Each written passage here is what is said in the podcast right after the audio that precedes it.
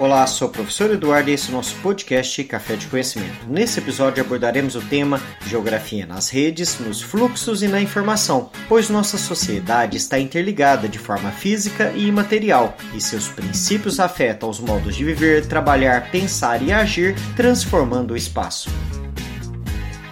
A rede geográfica é considerada um conjunto de linhas imaginárias formada por paralelos e meridianos que servem para localizar qualquer ponto na superfície terrestre. Esta rede é de fundamental importância para a confecção de mapas e de princípios de funcionamento dos GPS, por exemplo. Portanto, em uma definição mais abrangente, podemos entender as redes geográficas como um conjunto de locais da superfície terrestre conectadas ou interligadas entre si. Essas conexões podem ser materiais, digitais, culturais, além de envolver um fluxo de informações, mercadorias, conhecimentos, valores culturais e morais, entre outros fenômenos.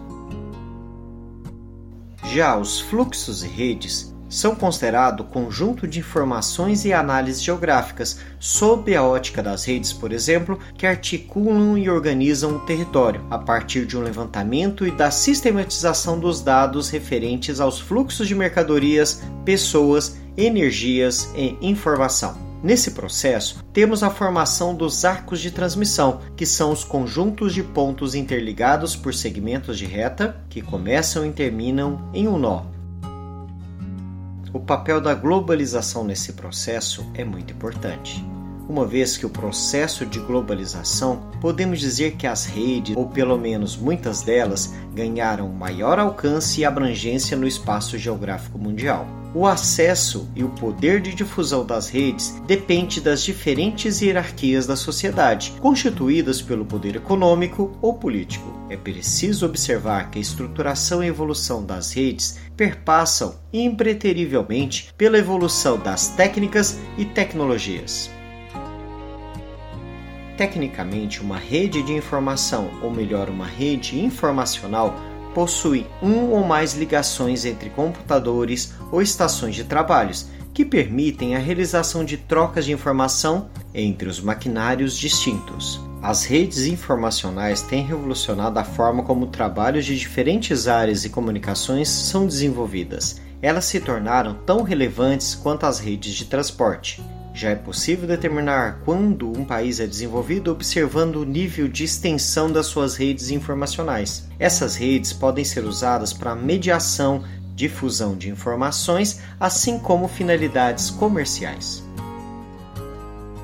As redes práticas como as TICs. Alguns exemplos de redes informacionais são os satélites, os cabos de fibras óticas, os sistemas de transmissão, entre outras tecnologias da informação e da comunicação, as TICs. Basicamente, esse tipo de tecnologia se refere à metodologia de transmissão de informações entre computadores e outros tipos de mídias. Entender essa nomenclatura é fundamental para entender para que servem essas redes de transmissão de informação. Por sua vez, permitem geografizar os processos sociais e tecnológicos em nossa sociedade cada vez mais tecnológica chegamos ao fim de mais um episódio. Aguardamos a sua participação aqui no podcast, no nosso blog ou nas redes sociais agregadas. Qualquer dúvida, entre em contato. Edição de som Eduardo Rosetti de Carvalho.